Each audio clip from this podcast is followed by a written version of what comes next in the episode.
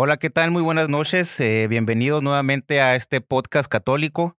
Eh, pues ya van varias entregas que se hacen de este ejercicio, ¿no? Que se está llevando a cabo, eh, pues para llevar información a todas las personas acerca, pues del, del, de, pues del, del cristianismo, ¿no? De la religión católica, es el podcast católico.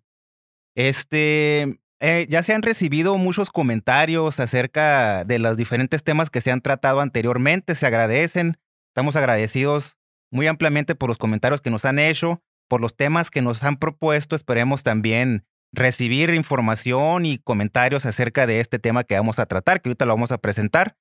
Este, y pues vamos a tratar también de atender toda la información o peticiones que se han hecho de los anteriores, ¿no? Entonces, eh, eh, este, este capítulo, eh, vamos a empezar con una nueva serie, se puede decir, que van a se, se va a llevar a cabo con varios capítulos de un tema, pues que consideramos, estuvimos eh, considerando que es muy importante, como todos los que se han tratado, ¿no? En sí, la serie esta se llama Leyendas Negras de la Iglesia Católica. De eso se trata, ¿no? Sabemos bien que ha habido a lo largo de la historia muchas leyendas negras que se, que se cuentan de la iglesia.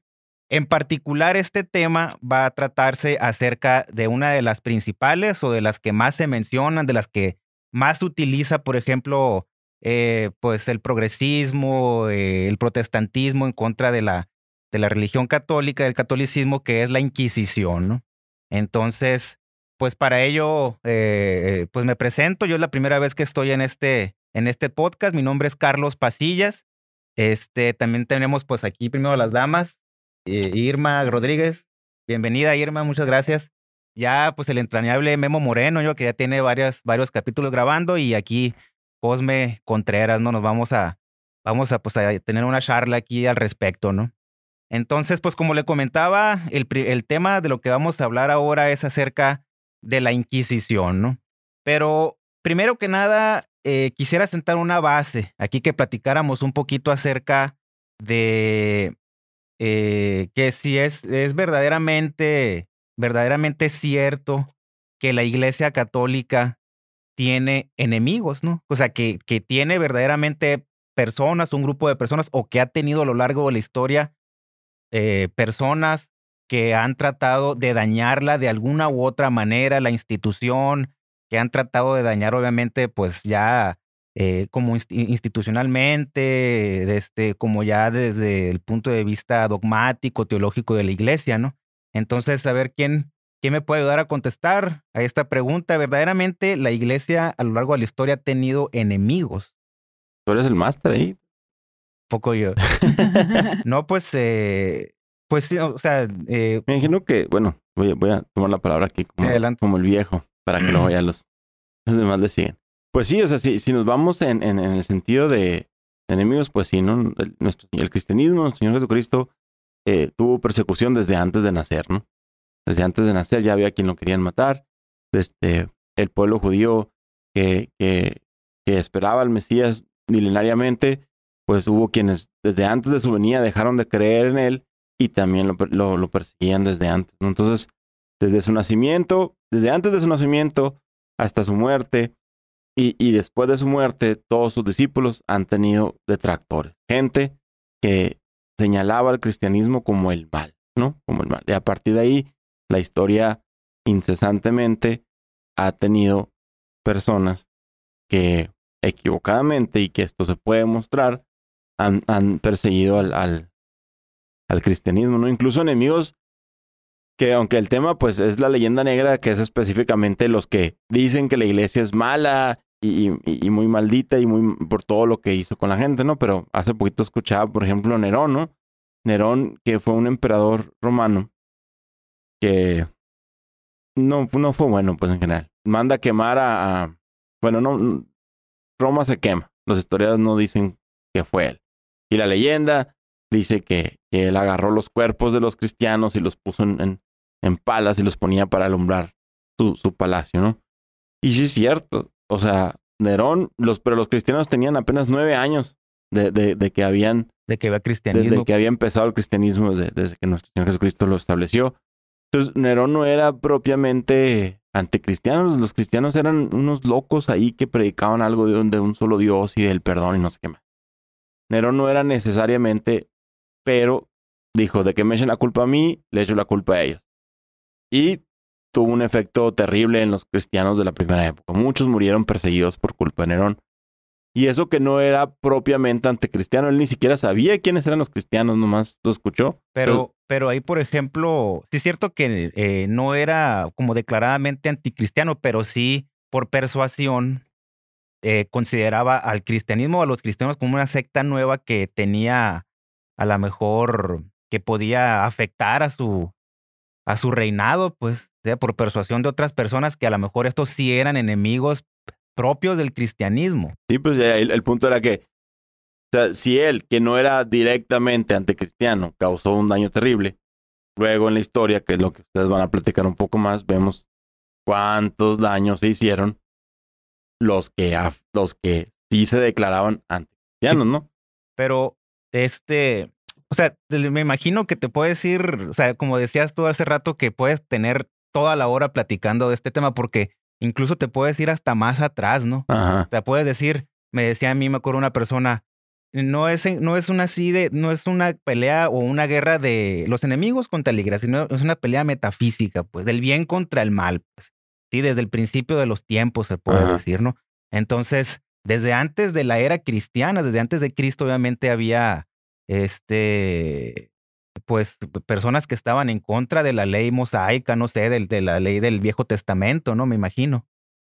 Pues a lo mejor ahí la cuestión es, ya que tocaste el tema metafísica, sí. sabemos que el enemigo principal pues es el demonio. Sí, así y es. él toma diversas vertientes o diversas formas para hacer que las personas ataquemos eh, lo que no sabemos, lo que no conocemos, lo que se nos hace extraño, a veces ingenuamente, a veces con todo el dolo del mundo, ¿no? Que Con sabemos que, ah, ajá, o sea, nos da miedo quizá hablar de, ay, es una actitud diabólica, no en el sentido así de en la noche contamos Ajá. historias de terror, ¿no? Sino, eh, pues en las acciones que cometemos, Sí, ¿no? son- Acércate más al micrófono. Ah, perdón. Por ejemplo, bueno, en mencionar este el asesinato de alguien, ¿no? A lo mejor o el pues todas estas cuestiones que a lo mejor son esas inspiraciones diabólicas en el sentido estric- en el sentido metafísico, digamos. sí. Entonces, eso nos lleva a que de diversas maneras se ataque a la iglesia. Incluso antes, como decía ahorita Memo, pues antes de que nuestro Señor Jesucristo naciera, él ya tenía detractores. Y, y hay que tomar en cuenta que ese ataque no necesariamente, ¿sabes qué? Tú eres la iglesia, tú eh, representas la iglesia, te voy a matar. Que sí hubo muchos, ¿no? O sea, nada más hablando de los, de los emperadores romanos, las primeras persecuciones de los primeros cristianos, pues, se cuentan millares, más bien ni siquiera sabe la cuenta de tantos. Sino también es atacar a la iglesia cuando se trata de atacar su ideología, su pensamiento. Sí. La iglesia que promueve pues, el cumplimiento de los diez mandamientos, la doctrina de nuestro Señor Jesucristo, lo que enseña. Entonces, la promoción de todo lo que va en contra es atacar a la iglesia. Hace un tiempo que se atacaba, por ejemplo, la figura del Papa, el papado. Había un tiempo en que ya no nada más el papado, sino que no necesariamente ya tiene que ser la figura de la iglesia, el, el Papa o la iglesia católica como tal, entre el protestantismo. Después ya no nada más Jesucristo. Y después, ahorita ya nada más se promueve ni siquiera necesitar un Dios, pues, ¿no? Ujú. Estar De este, y, pero, o sea, incluso nuestro Señor Jesucristo lo dijo, ¿no? Que Él no venía a hacer la paz, sino la guerra, ¿no? ¿Por qué? Porque, como, como decía, que pues tenemos que hacer la guerra a este mundo, ¿no? O sea, estamos eh, peleando contra el mundo, contra el demonio y contra la carne, ¿no? Entonces él desde, desde, desde que él lo profesaba, decía que iba a haber una, una pelea, ¿no? Como lo comentábamos ahorita, pero, a ver, te pregunto a ti, Cosme, directamente, ¿no? Tiro Pues, cantado. Sí, sí. Eh, creo que es el, es el que menos ha hablado, ¿no? Pero, a ver, eh, tú, por ejemplo, podrías, si no ponerle nombre así precisamente, ¿no? O sea, a lo mejor es muy atrevido, ¿no? Pero podrías decir, ¿sabes qué? Mira, podemos hablar de enemigos de la iglesia puntualmente, poniéndoles, entre comillas, nombre y cómo han actuado a, a- a lo largo de la historia. O sea, obviamente no todos, ¿no? Pero unos que, que tú puedas decir, ¿sabes qué? Mira, en- a lo largo de la historia eh, hay enemigos de la iglesia que han actuado de tal manera, que hacen esto, que tienen a lo mejor tal nombre, pues. Podemos hablar, por ejemplo, de los que defienden la ideología marxista o comunista.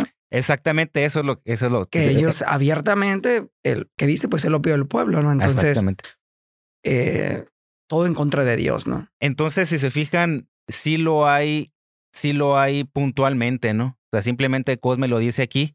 O sea, el, el, marxismo, el comunismo, desde su, desde su, desde su inicio, desde su eh, fundamento filosófico, teórico, tiene una tendencia anticristiana, no anticatólica, ¿no? Ahí está un ejemplo, pues. Un ejemplo como, les, como el Cosme lo dice. A ver, tú, Memo, no sé si puedas pues mencionar a alguien más.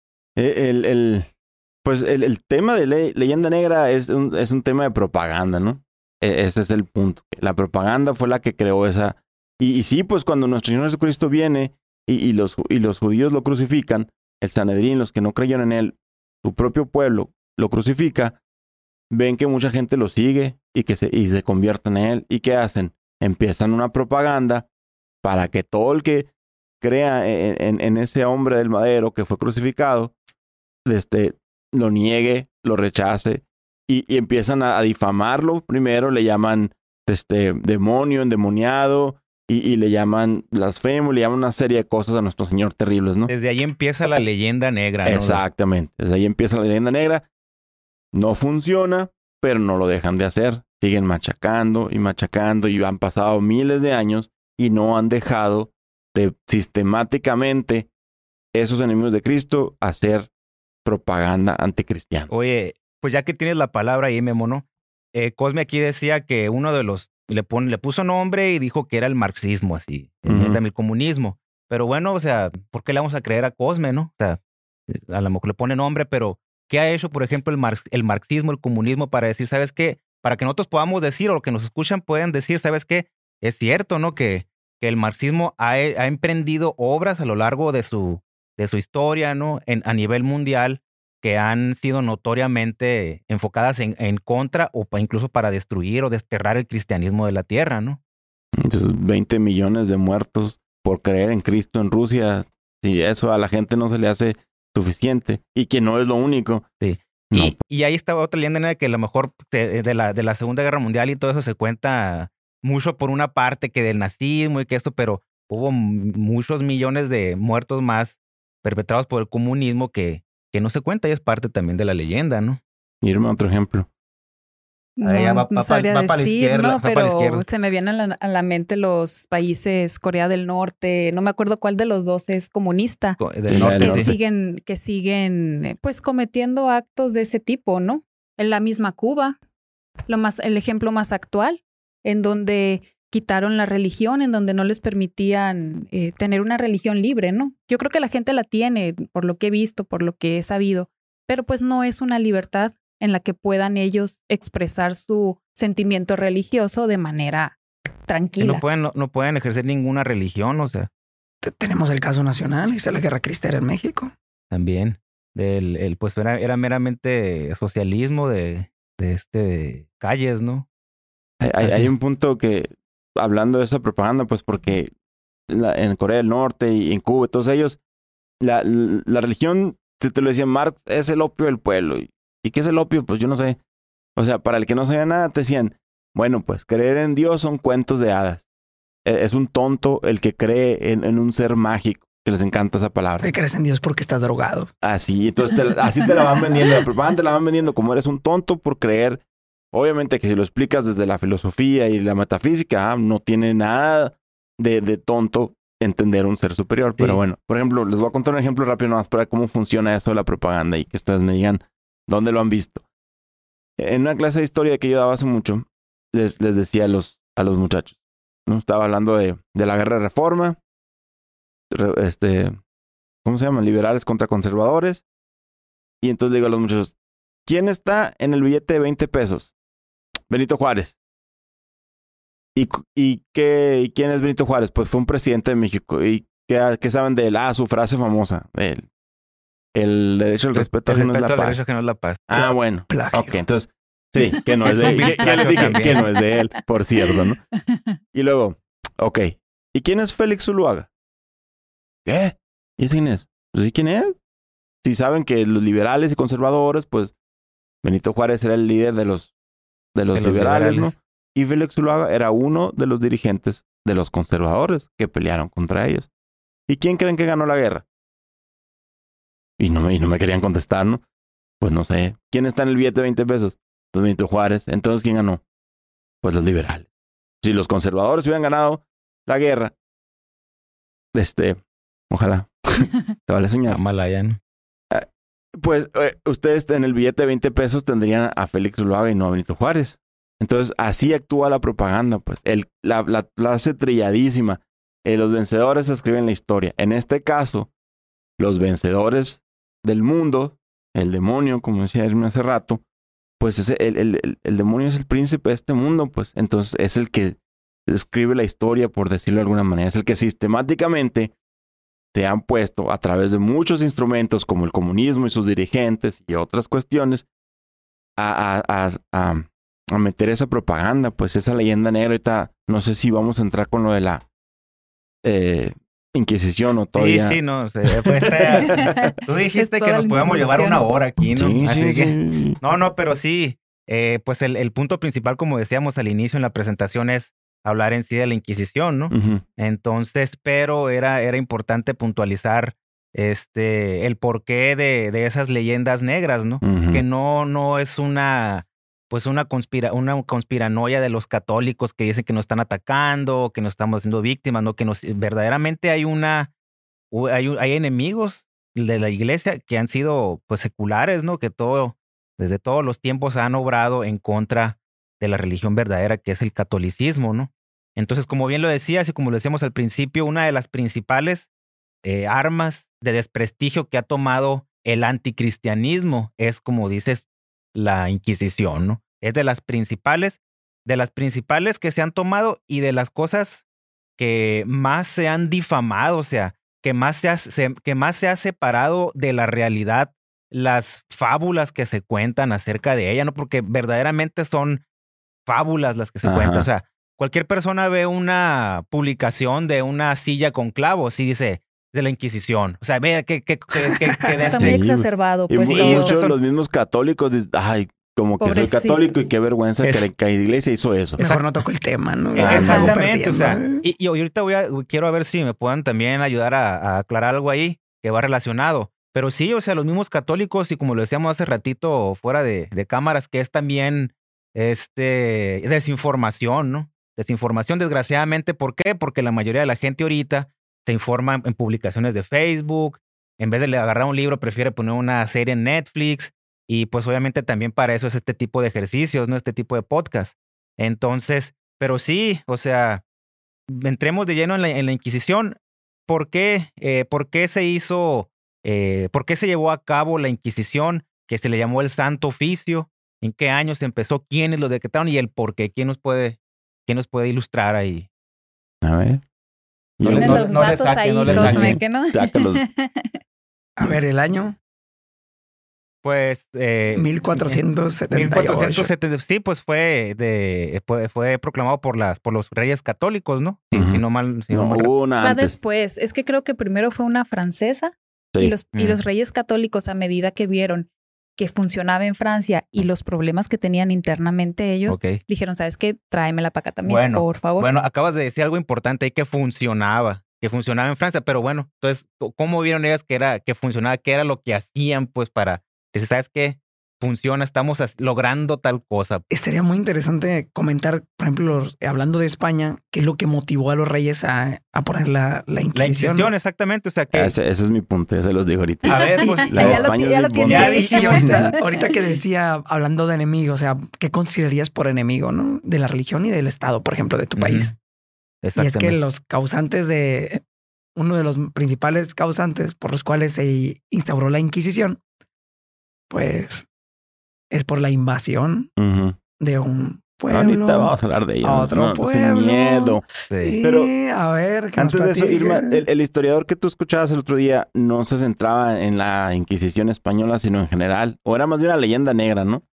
El que escuchábamos, Cristian Rodrigo Sí. Iturralde. Ajá. En la Inquisición en América, porque él veía, bueno, habló, habló de la colonia, o sea, de la leyenda negra en cuanto a la colonización Ok, ah, ok. Eh, y él se centraba en las eh, principales eh, culturas prehispánicas de aztecas, mayas e incas. Entonces habló en general de todo lo que es la Inquisición, bueno, habló de la, de la colonia o de la conquista y luego de la Inquisición en todo lo que es América. Y, mencionaba, pues lo, la define como un tribunal de misericordia. Sí. Porque aparte, o sea, eh, no, la Inquisición nunca juzgó. Cuando la Inquisición encontraba que la persona reincidía y que sabes que de plano, o sea, definitivamente si es culpable, lo pasaba al gobierno a secular. a la civil. Pues. Entonces, si juzgaba pero las sanciones eran puestas por civilmente. o sea, ellos propiamente no. O sea, Jueces eclesiásticos.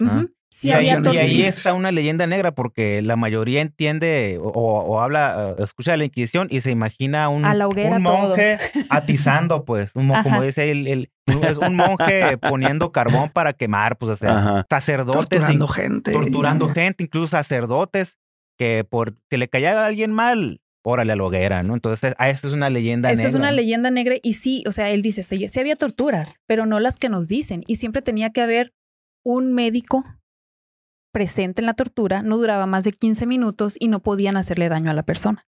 Ese es otro tipo de leyenda negra que lo comentabas ahorita con lo de la silla, ¿no? Sí, así es. Eh, hay, hay, algo muy importante ahí, o sea, ahorita hablamos de tortura y nos escandalizamos porque no entendemos el mundo de antes, pues el mundo de antes no era tan civilizado, entre comillas, porque esas cosas, o sea, para que te pusieran, a, para empezar, un castigo normal por robar era latigarte o cortar las manos. Y dices, ay, qué bárbaro. Bueno, eran otros tiempos, pero en otros tiempos eh, eh, la vida y la muerte no era como es ahora, ¿no? Aunque era igual de valiosa, pero se trataba diferente. Entonces, cuando hablamos de tortura, de castigos, de juicios, no, no, no hay que verlo con los ojos de hoy, pues. Eran castigos comunes en el tiempo para, para ese delito o para cualquier otro, ¿no? sí, exactamente. Y en, diversos países, pues no nada más era España atacando a los nuevos cristianos, pues, ¿no? Desertar del ejército era, era, era un castigo terrible, cárcel, golpes, muerte, o sea, no era, ay, negaste a la iglesia, no, era nomás porque no quisiste ir a pelear a la guerra, que hasta justo era para alguien. Y el castigo era el mismo, peor. y por ahí va el hilo, o sea, del silogismo. la Inquisición habla sobre ese tema, los castigos es un hecho histórico. Si es un hecho histórico, debe juzgarse o la crítica de acuerdo a la historiología. Y la ciencia de la historiología dice que para hacer eso, ocupas eh, basarte de acuerdo a las circunstancias del tiempo, no las actuales.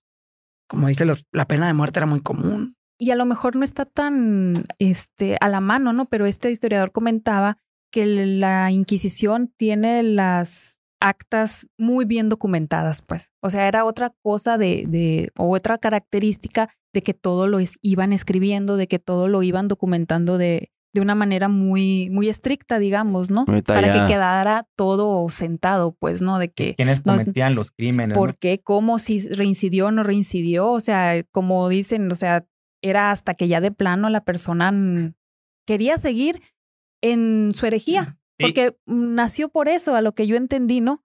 Es eh, buscar a los herejes.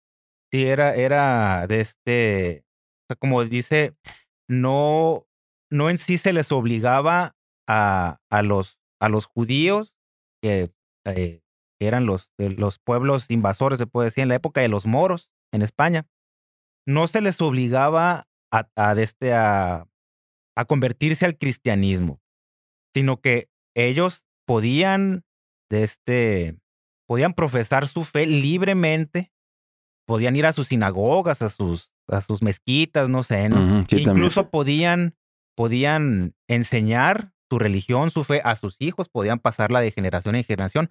Lo que se castigaba era los falsos conversos, ¿no? Los que eh, en, en público abrazaban la religión católica, se, se, bautizaban, pero en secreto judaizaban, pues, sí, en secreto este, conspiraban en contra del Estado, que el Estado en ese entonces eran estados totalmente católicos, pues. Y por eso mismo la mayoría de la gente del pueblo estaba totalmente de acuerdo contra la, contra, más bien estaba de acuerdo con, que, con la Inquisición, con el Santo Oficio, porque dice, o sea, ¿quién en su sano juicio podría aceptar o podría negar o podría condenar que que, o aceptar que una persona sea traidora a su patria. O sea, en aquel entonces, incluso en este entonces, es totalmente para cualquiera motivo de juicio, pues de condena, ¿no? ¿Sí me explico? Entonces, de eso, eso, eso es otra cosa que, que se toma mucho, que únicamente los obligaban a que se convirtieran al cristianismo o que los encarcelaban o que los ejecutaban porque negaban verdades supuestamente que profesaba la iglesia, estaban en contra de la ciencia, pero no se trataba de eso, ¿no? Sí, y ni siquiera conocen la, la misma doctrina de la iglesia. ¿Quién es el, el más insigne doctor de la iglesia? Santo Tomás. ¿Y qué dice Santo Tomás? A nadie se le aplique coerción para la conversión. Esto debe venir por la pura razón que es el medio que Dios nos da para encontrar la verdad. Inclusive decía Santo Tomás, si mueren los padres, eh, hablando de, los judíos, si mueren los padres de un niño judío, a ese niño no se le bautice hasta que crezca y con el uso de razón él pueda tomar la decisión.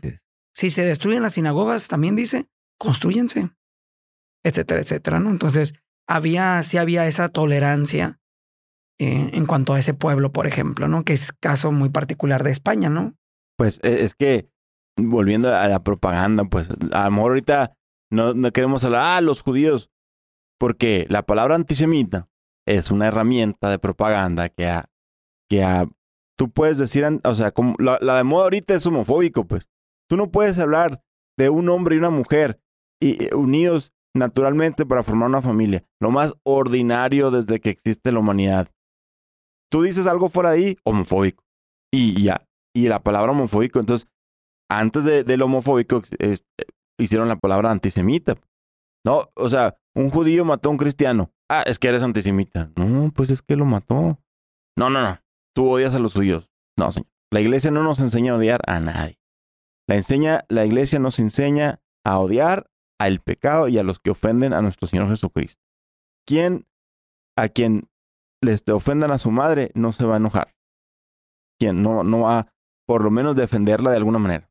Y entonces la iglesia, este, sistemáticamente, como lo vamos al principio, ha sido atacada por los enemigos de Cristo. Los primeros enemigos de Cristo fueron los que, los que no quisieron creer en Él. Y eso dio principio a una historia muy, muy, muy complicada, difícil de entender. Y, y, hago mucho en énfasis en la propaganda porque va a haber quienes estoy oyendo y dijeron, ay, estos vatos son fanáticos antisemitas. Los católicos lo usamos, usamos mal esa palabra también. Pues. Sí. No, pues igual, o sea, pues hay antisemita, pues cuánto anticristiano no debe haber. Más todavía, ¿no? Pero, eh, pues esos eran las, las sujetos, se puede decir, de, del juicio, ¿no? Del santo oficio. Solamente católicos. Solamente católico, exactamente. Incluso, en la, como ahorita lo comentaba Irma, eh, en la ley de Indias se prohibía eh, aplicar esta, esta, este, este oficio a los indios, ¿no? A los indios ah, de, sí a, los, a los naturales. a los naturales. Y como lo acaba de comentar Cosme, ¿no? O sea, nada más a las personas católicas podías entrar al juicio. O sea, no cualquier, no un musulmán, un judío, no sé, un budista, lo vamos a, a enjuiciar, ¿no? A, alguien que se declaraba católico. Que se declaraba católico, exactamente, y en secreto, pues, adjuraba o era pues, infiel. es que, como decías tú ahorita, la, la, en España en particular, pues, y obviamente, pues, también los demás, pero eh, nosotros decimos herejía como, ah, ahorita dice el autor em, Thomas Walsh, que es el que escribe la, la biografía de Isabel la, última cruzada, que es Isabel la Católica. Es un excelente libro y habla, hay tres capítulos le dedica a la Inquisición de España. Y dice, decir hereje era una cosa terrible, o sea, un hereje no era... Era la peor, la peor traición, pues, al no Estado. Era, no pues. era un batito cualquiera que medio se porta mal, era un traidor a la patria, un traidor a la, a la era lo peor de lo peor. Entonces, si tú te decías católico y predicabas en contra del catolicismo, eras un traidor, eres un hereje, y, y, se, y, se, y se hacía un santo oficio para, para juzgarte, pues. Pero llegó a tanto lo, lo que decía Cosmita que los protegían, por ejemplo, los judíos, que había herejes que, que predicaban errores de la, de la iglesia católica y se declararon y, se hacían pasar por judíos, se circuncidaban y ando, ah, soy judío, entonces ya puedo hablar contra la iglesia. Y la iglesia no los perseguía porque la iglesia no perseguía a los judíos. Tú eres judío, como dice él. Tenían su sinagoga y tenían sus prácticas. ¿Eres católico? Sí, pero en secreto practico la, eh, otra religión, la religión judía. Ah, a, ti, eh, a, ti porque tú eres el mentiroso que me estás haciendo daño. Sí, pues. incluso a veces eh, le hacían daño, o sea, no nomás, no nomás judaizar, pues no nomás, ¿sabes qué? Ah, ¿Sabes qué? Eh, Irma, mira el judaísmo, no, sino que era una conspiración incluso en contra del Estado. Ahí se dieron muchas invasiones, por ejemplo, a lo largo de la historia, a reinos cristianos, ¿no? Ahí se dio, por ejemplo, también la entrada eh, por parte eh, que cuando, pues cuando los moros invadieron la península ibérica, ¿no? Que fue también por, por conspiración de un grupo. Fueron una ayuda muy grande, ¿no? De los, los judíos le abrieron las puertas, las, literal, como eran ciudades amuralladas, literalmente abrían las puertas para que se metieran Entonces era algo, sinceramente, el, el de este, la Inquisición, el Santo Oficio, era también una un medio de, y como le decía la Irma, que, les funcionaba en contra de un, de una, era como un medio de defensa pues del Estado, ¿no? Entonces decía Irma, vieron que en Francia les funcionaba, que tenían ese tipo de problemas, les funcionaba y lo tomaron también los reyes católicos, ¿no? Pero los reyes católicos siempre eh, con esa piedad, ¿no? Que los caracterizaba, ¿no? Así también, en, eh, como decían, en las leyes de Indias y todo, que eh, pues se preocuparon mucho por tratar con esa piedad como almas, como almas, como hijos de Dios a los indios, ¿no? Pues nada más hay que ver quiénes son los que juzgaban, o sea, eran los monjes, eran religiosos, creo principalmente dominicos. Pero ¿quiénes son religiosos? A lo mejor también la gente que ve el podcast. ¿Cómo que un religioso? ¿Cómo que un monje? Estas personas en adversas. Un religioso es una persona eh, que entrega toda su vida a Dios, que hace votos de castidad, de pobreza, de obediencia, que hay una vida de oración, de penitencia entregada imagínense qué, qué dicha, qué gusto. El si va a ser juzgado uno, pues por un juez con esa calidad de vida. Y con esa cercanía con Dios. Y estudios, perdón, ¿no? no, ah, y conocimientos y que su vida dedicado a eso, a, conocer lo que debe conocer, o sea, totalmente competente, totalmente piadoso. Y aquí que la Inquisición, pues debido a, sus jueces, lo que buscaba realmente era la redención, el arrepentimiento y ahorita que platicamos más o menos el proceso, los procesos, los reglamentos que llevaban a la hora de, de juzgar, de sancionar, Ajá, sí. como realmente estaban llenos de piedad. Sí, y este, nomás para, igual ahorita lo platicamos, pero también para terminar ahí, eh, incluso los sacerdotes eran los que eran juzgados con mayor rigor, ¿no? Con mayor severidad, porque obviamente, pues un, es un pastor que tiene a su cargo muchas almas, se puede decir. Imagínate que ese sacerdote ya siendo sacerdote, sea el que eh, ocultamente esté eh, conspirando en contra del Estado. Era una cosa terrible. Era terrible. Entonces, ellos, los sacerdotes, no se, no eran los, no eran en sí los que dictaban la sentencia, ¿no? Como, como la leyenda negra lo dice, sino que ellos eran también sujeto y un, un sujeto muy severo del santo oficio, ¿no? Y ahí se derrumba un tanto la leyenda negra que piensa, no, es que juzgan a judíos es que quemaban a las brujas, hasta lástima le tienen las brujas ahora. Sí. Eh, pero no, o sea, ¿cuántos santos no fueron eh, llevados en proceso por la Inquisición? Una Santa Teresa, un San José Copertino y así tantos. Y que sí hubo una inquisición de los protestantes en donde sí quemaban brujas. Sí, pero eso es, pues, ya es en la iglesia anglicana. ¿no? De no, no, pero, pero eso es bien importante, eso porque... Es parte de la leyenda eso. Exactamente. Se la adjudican a la iglesia católica, pero realmente lo, lo, practicó la iglesia protestante. Pregúntenle a Santo Tomás Moro cuánta conmiseración le tuvieron, ¿verdad? Cuando pensó diferente. Los que quemaron brujas sistemáticamente y por los cientos de miles fueron los anglicanos en Inglaterra. Sí, no, la, la, la iglesia católica sí persiguió algunas personas que practicaban brujería, o sea, satanismo, pues, porque brujería se oye hasta romántico ahora, ¿no? Pero era, era, tratos con el demonio y la iglesia los persiguió, pero los que quemaron sistemáticamente brujas fue la iglesia anglicana. Y ahí sí, ellos sí quemaron, como dices tú, sistemáticamente, o sea, hasta sin pruebas, ¿no? Únicamente el, señalamiento ah, era, lo que bastaba, ¿no? Bueno, no sé, Cosme, ¿quieres decir algo? Bueno, de este. bueno, quiero decir muchas cosas, pero pues que sí. A ver, dale, dale. A ver, alguien en el público quiere decir algo. Eh, ah, ahí, eh, pues algo también que tocó el Cosme y un tema importante, y pues le vamos a seguir la palabra también. Eh, pues en la cuestión de los de las penas que tenían los, los que eran juzgados, ¿no? Los que se les encontraba culpables de la herejía o de, o de la infidelidad, ¿no? Obviamente había diferentes niveles, ¿no? Como decía ahorita, ah, ¿sabes qué? Sí, cierto, era a lo mejor, eh, pues era un, era un, cristiano no fiel, bueno, era tratado de cierta manera, o incluso ya llegar hasta el punto en reincidir y reincidir y adjurar y, no arrepentirte y confesar expresamente que verdaderamente hasta conspirabas en contra del Estado, ¿no? Había diferentes penas para eso. Entonces, es cierto eso lo de la silla con clavos, es cierto lo de la hoguera todo el tiempo prendido, es cierto lo, el cinturón de castidad. El cinturón de hierro se llama eso. Los que los, los, los como emparedada, ¿no? Emparedaban. Entonces, a ver, Ah, los historiadores. Pues ese la de hierro, se los, ese sí me cae gordo, es de los que más. Ese es, ese que es un como un sarcófago con picos y que se cerraron los picos. Eso nunca existió en ninguna parte. Eso fue invento de los museos para causar eh, mitote, morbo y que tú fueras y te imaginaras toda esa oh, decepción, oscuridad, ¿no? Se llamaba La Dama de Hierro de Iron Maiden, que hasta es una banda, ¿no? ¿A poco sí? Sí, este, no, eso no es cierto. La, la dama de hierro no es cierto, no, no existió.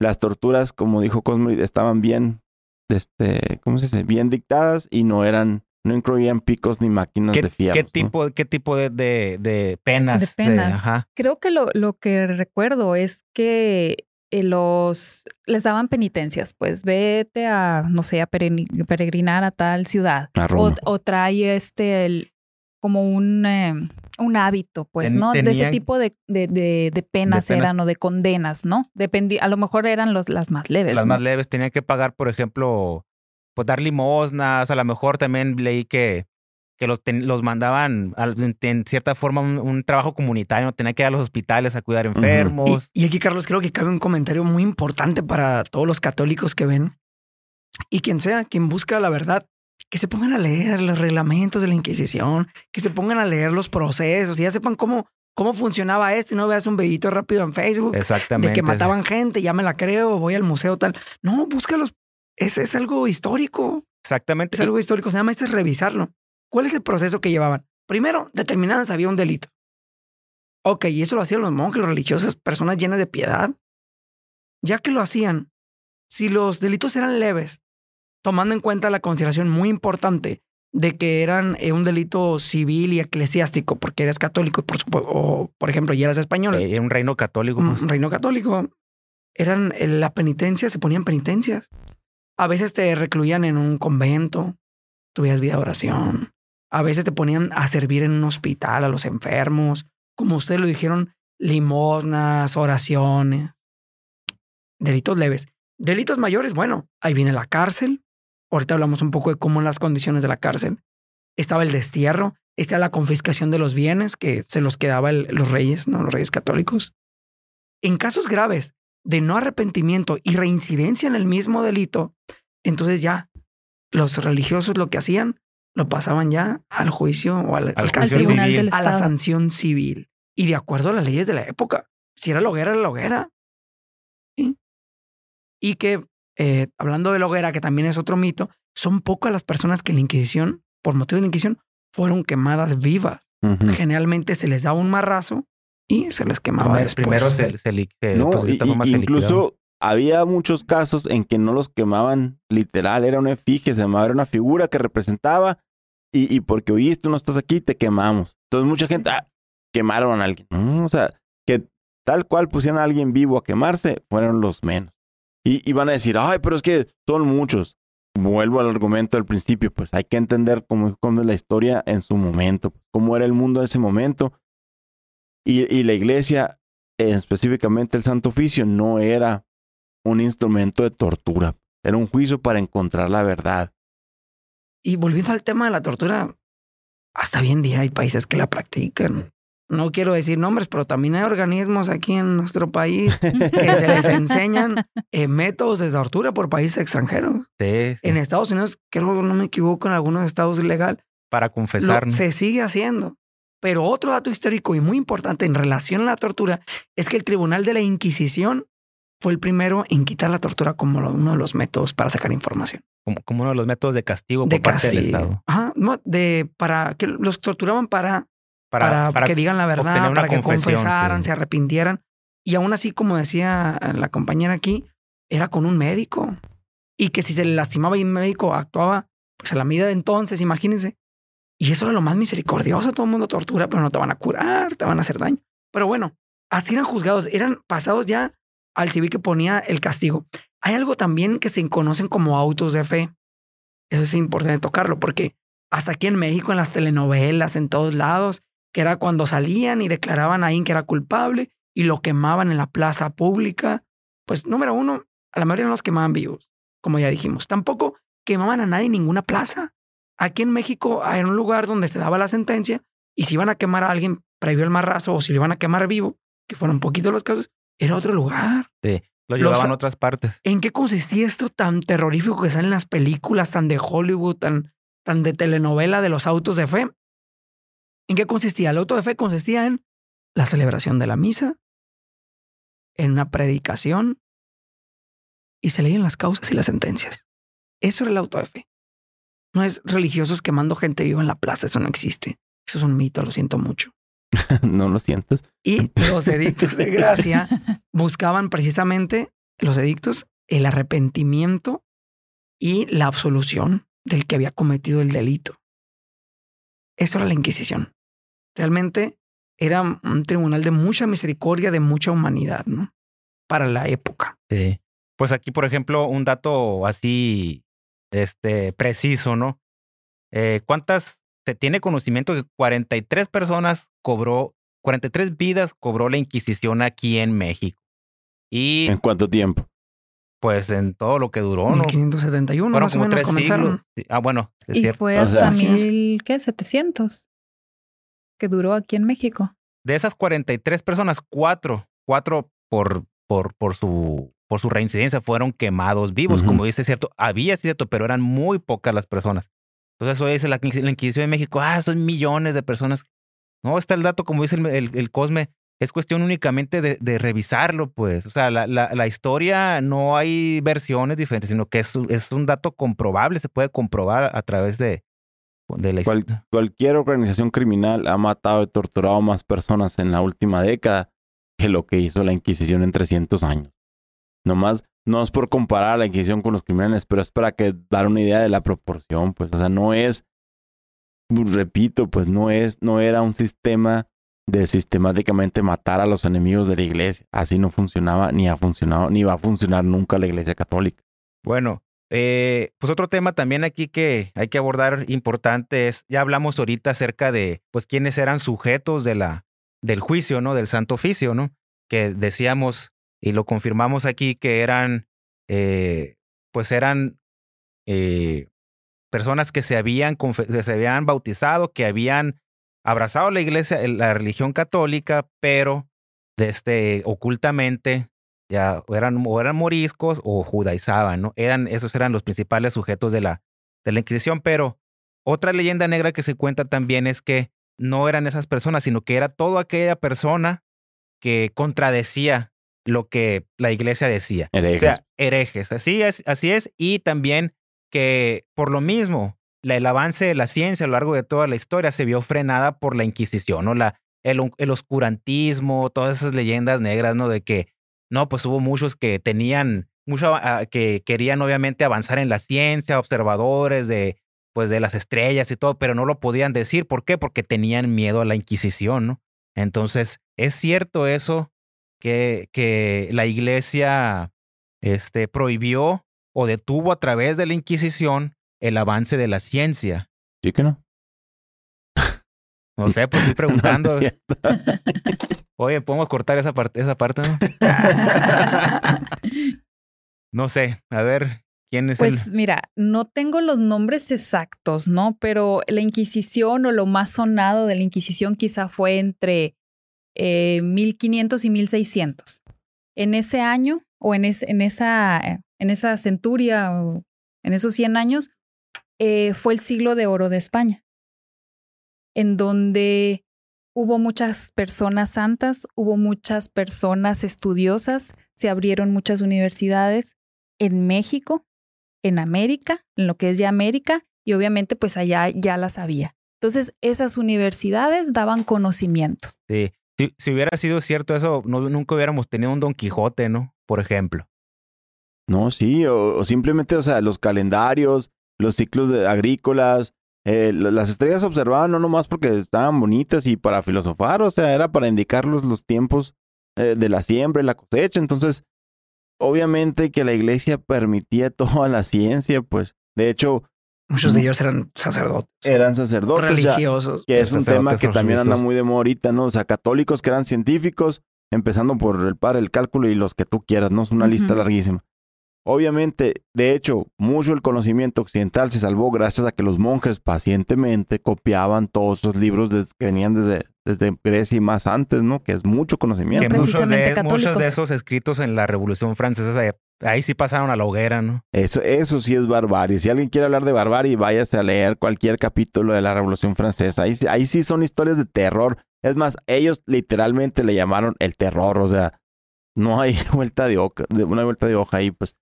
Pero sí, o sea, definitivamente mm, la, la iglesia no es eh, ese instrumento de, de, de, sometimiento. De sometimiento ni de censura. ¿Censura la iglesia? Sí. Y aquí voy a hacer un, pequeño paréntesis que, que, porque lo de siempre, pues, eh, los, los, los jueces de la Inquisición eran perfectos. No, eran humanos. Pero es como si dijéramos, y eso aplica para toda la iglesia, pues si hay sacerdotes malos, eso no hace a la iglesia mala. Es como decir, este, eh, los políticos son corruptos. ¿Son corruptos?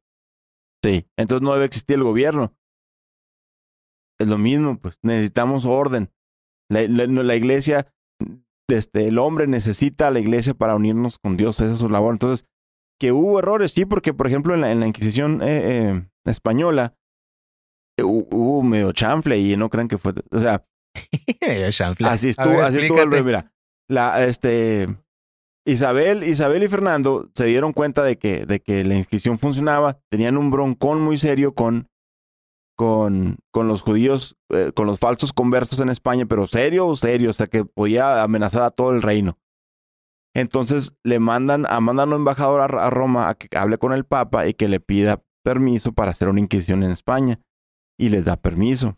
Pero el embajador no le contó bien, bien el, la historia al Papa. O sea, el embajador lo, lo engañó, vamos a decir. No fue, no fue directo en sus explicaciones. Entonces, bajo esos engaños del el, el, el, Papa le da el permiso y uno de esos uno de los puntos del permiso era que los reyes podían escoger a los a los inquisidores. Esto le dio un poder político a Fernando bien grande. Este, ahí la historia de Isabel te dice que Isabel no era, ella no se prestaba a ese tipo de juegos, ella nunca hubiera aceptado el permiso bajo esas condiciones. Fue el marido ahí el que, porque Fernando era más político y a veces hacía chanfle en la política. Entonces, ¿Eso quiere decir que la Inquisición española era mala? No. Los beneficios que trajo para el catolicismo, defendiéndole a los herejes, fue, no va a ser infinito, fue grandísimo. Entonces, porque va a decir gente, ay, o sea que toda la Inquisición y la leyenda negra, todo es malo, ¿no? Ha habido cosas malas, pero eso no le quita para nada el mérito de todo lo bueno, especialmente hablando como católicos, ¿no?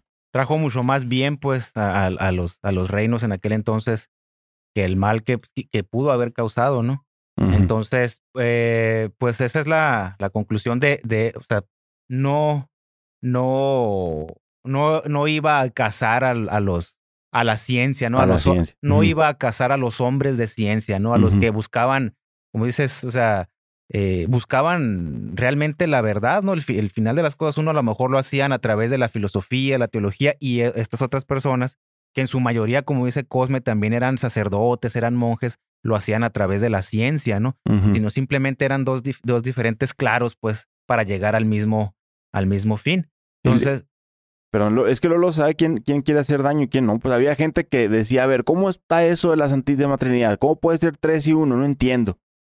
Yo no creo que sean tres dioses, yo creo que es uno nomás. Eso era una herejía, negar la Santísima Trinidad. Había quienes la negaban y los concilios y los padres se reunían y, ah, mira, por estas razones y ta, ta, ta, ta, se declara que es así. Ah, ok. Y el hereje se convertía. A ese, bienvenido sea. A ese no le decían nada, al contrario, lo invitaban a dar clases porque entendía el problema profundo. Pero que decía, no, no es cierto, están mal y están mal y están mal. Oye, estás negando algo que ya te demostramos que es cierto y tú estás, te aferraste a que no es cierto y estás causando confusión en la gente, cálmate. Y luego, otra vez, cálmate. Otra vez, cálmate, te voy a encerrar así y hasta que de plano no se quería, hasta que era una necedad terrible. Entonces sí empezaba como la mamá del chanclazo. era sujeto del, Santo Oficio. Y ahorita que decían en relación a la ciencia, pues ya saben, el caso Copérnico, Galilei. Oh, ese necesita un podcast especial. pero que a fin de cuentas, ¿de qué trato aquí? El, se metieron con la Sagrada Escritura.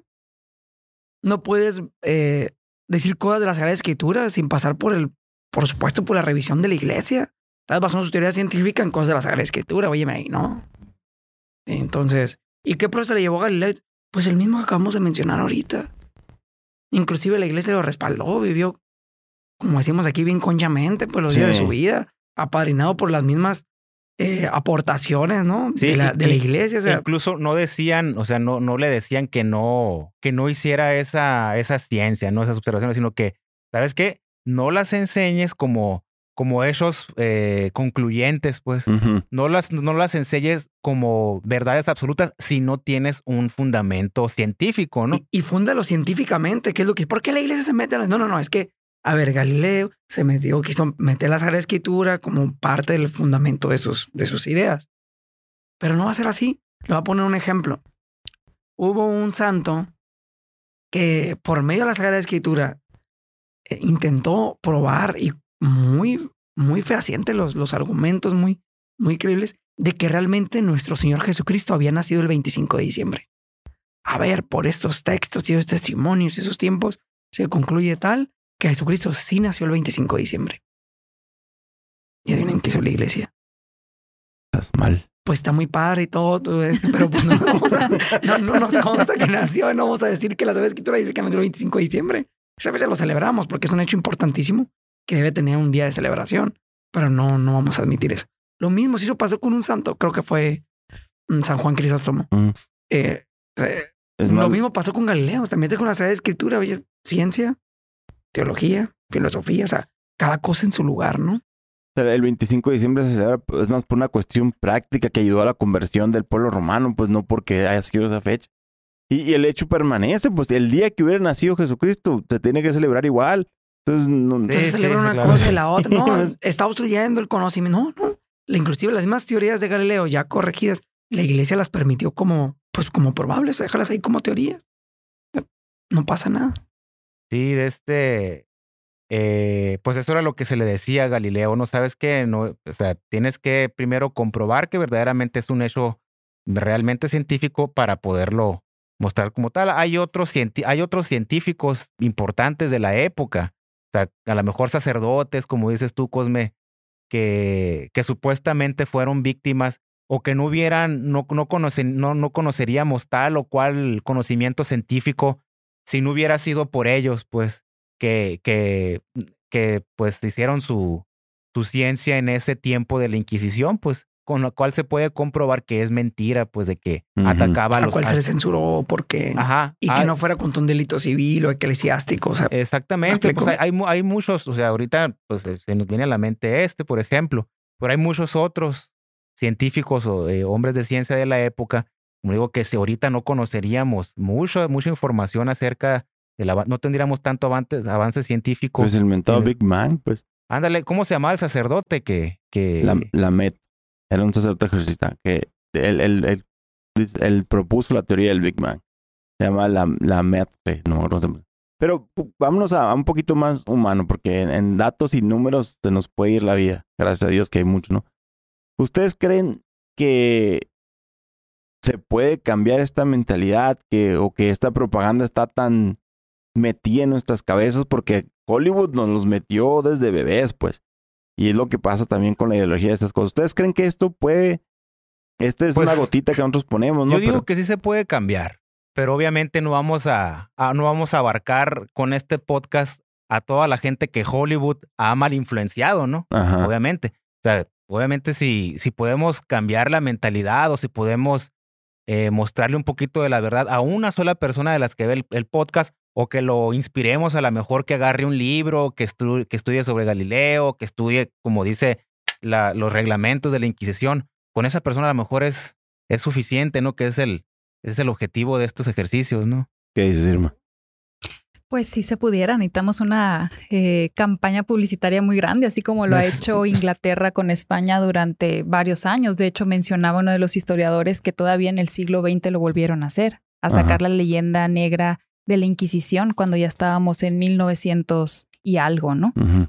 y, les ayudó mucho la, bueno, al principio de todo esto, de, para poder diseminar las leyendas negras, la invención de la imprenta, que antes no, se, no había, ¿no? Como, decía como decías tú en, al principio, quienes eh, perduraron los libros antiguos, los monjes copistas. A raíz de la imprenta, pues ya fue más fácil. Y la utilizaron para eh, diseminar ideologías o culturas a según el que quisiera, como lo hace ahorita Hollywood. Entonces ya lo tienen muy ensayado, muy practicado, muy manejado, muy bien pues lo han hecho, estructurado. Sí, lo han hecho a, través de los siglos, ¿no? O sea, pues mientras que no tenemos el control mediático de todos los medios de comunicación, películas y todo, pues al menos pues eso va a llegar. O sea, ¿qué podemos lograr? Que quien quiera encontrar realmente la verdad, no lo que le presentaron, no lo que le dijeron, no lo que está acostumbrado a creer, sino que realmente tenga la pureza intención de encontrar la verdad, busque, lea los procesos, lea los reglamentos. Eh, no hemos hablado, hay un detractor ahí de la, de la Inquisición, Llorentes. No, Llorente es un historiador que no le da. Sí, no es detractor, pero habla mal. Habla, ah, bueno. Dice mentiras. Por ejemplo, ese, ese señor, que fue un sacerdote que traicionó a su patria con la invasión francesa en tiempos de Napoleón. Eh, que era inquisidor, trabajaba en la Inquisición, se robó unos cuantos millares ahí, huyó de España, traicionó a su país, porque hizo publicaciones, de escritor, a favor de Francia, de los invasores se fue a Francia, escribió el libro este contra la Inquisición, los mismo arzobispado de, de Francia lo, lo censura, eh, se refugia en la masonería, otro público enemigo de la iglesia, ya conocido, y traiciona a su, a su sacerdocio, traiciona a su nación, traiciona a su religión. Entonces, es cuestión, y ahí están esos documentos. Ah, porque se robó ese señor Llorente, se llevó los documentos de la Inquisición a, Francia y están todavía en un museo, o sea, son públicos. Entonces, la información ahí está. Hay mucha información. Para que la busquemos, para que la leamos. Esto es público, esto es verdadero y es histórico. Entonces, ¿quieres encontrar la verdad? Búscala. Hay, nosotros, pues, ahí estuvimos revisando un, pues, entre otras, entre otros escritos, ¿no? Entre otros libros, eh, estuvimos también revisando el, el que se llama Inquisición sobre la Inquisición, que nos los, no, los, no los pasó eh, el Daniel Encinas, ¿no? Le mandamos un saludo, ¿no? Ah, sí. Este, Lo esperamos aquí. Ajá, eh, Inquisición sobre la Inquisición de Alfonso Junco. Ahí, pues, lo vamos, no sé si lo van a escribir ahí en los, en la información del video para que lo busquen. Yo, la verdad, me gustó mucho un, un era un folletito, haz de cuenta, muy, muy cortito que se llamaba eh, Tomás de Torquemada, el gran inquisidor, el gran inquisidor. Clásico, pues, Ahí, sí, o sea, y la verdad, o sea, cero romanticismo, ¿no? O sea, daba datos puntuales, así, cantidades, lugares, personas, años, todo daba datos puntuales acerca de la Inquisición, este, en qué partes de España, ¿no? Entonces, ahí está la información, como dice Cosme, simplemente es pues dedicarse, pues ojalá que vean este podcast, ahorita ya estamos terminando, ¿no? Sí, ya, tenemos, tenemos mucho, la última. Tenemos mucho, mucho que hablar, ¿no? A lo mejor en el futuro volver a hablar de este tema un poquito más. No, sí, vamos a hablar de Galileo, ese, tema está en Chile. Es, eso, da, eso da para otra, para, eso nomás fue como entrada, ¿no? pero da para otro podcast hablar en la cuestión ahí de, de ciencia contra fe, ¿no? Uh. Otra, otra, otra, otra leyenda que dice que, que no se llevan, pues, ¿no? Pero como decía, no me acuerdo quién era este que el que pocas, poca ciencia aleja de Dios, mucha ciencia acerca de Dios. sí. Entonces, Pasteur. Y hay, como, como, como él lo dijo, hay muchos científicos, ¿no?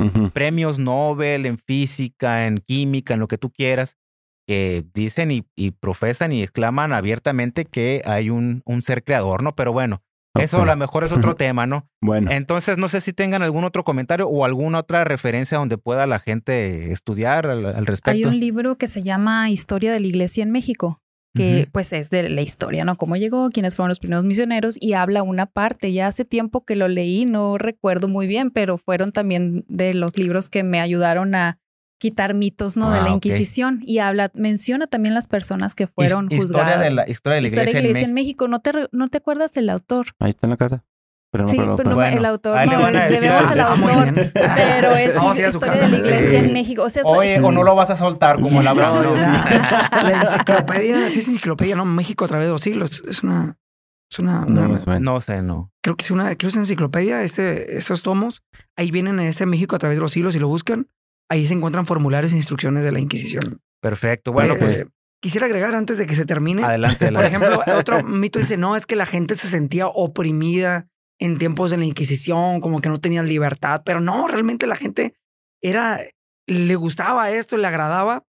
Eh, no era bien visto, más bien los judíos y los criptojudíos y los maometanos no eran bien vistos en la época. Pero que lo digan protestantes. Hay dos protestantes, Tignor y Prescott, que dicen: la Inquisición era querida por el pueblo apresaba la voluntad unánima del pueblo de aquel entonces. También, eh, de otro testimonio antes de que termine el podcast. Eh, Edward Peter, historiador e investigador de procesos y ejecuciones penales a través del tiempo. Este historiador ya más moderno dice, eh, la Inquisición es un, se trata de un cuerpo de leyendas y mitos entre los siglos XVI y XX. Em, esos serían nada más dos testimonios que quisiera agregar ahí para que sean los historiadores, gente de la época. Y, eh, como dices que eran protestantes incluso. Protestantes, historiadores ya, o sea, ni siquiera es católico el señor este. Él en su estudio dice, eran bastante benignos, ¿no? Sí. Sí, pues hay, hay gente que ha declarado que hay mentiras tan graves que hasta, que hasta mm, vergonzosos para ellos escucharlas, ¿no? Bueno, pero vamos a, a, tocar ese tipo de temas más adelante. Este, pues estamos terminando ya este capítulo, ¿no? Como les comentamos al principio, este es una, es una serie de varios capítulos. Este fue el primero. Esperemos que, que lo escuchen, que lo compartan. Y si tienen algún comentario al respecto, algo más que, que les gustaría conocer o un tema, una leyenda que les gustaría que tocáramos aquí en, la mesa de análisis, pues están bienvenidos los comentarios, ¿no? Eso. Entonces, este, pues agradecemos eh, la atención, la compañía de Cosme, Memo y Irma, y pues aquí estamos a su servicio y pues si no hay ningún comentario extra, pues nos vemos en la próxima, ¿no? Muchas gracias. Si eres católico, ponte a leer. No puedes creer que la Inquisición es mala. pregúntale al padre. Pregúntale al padre. También, pero el padre te dice que te vamos a leer.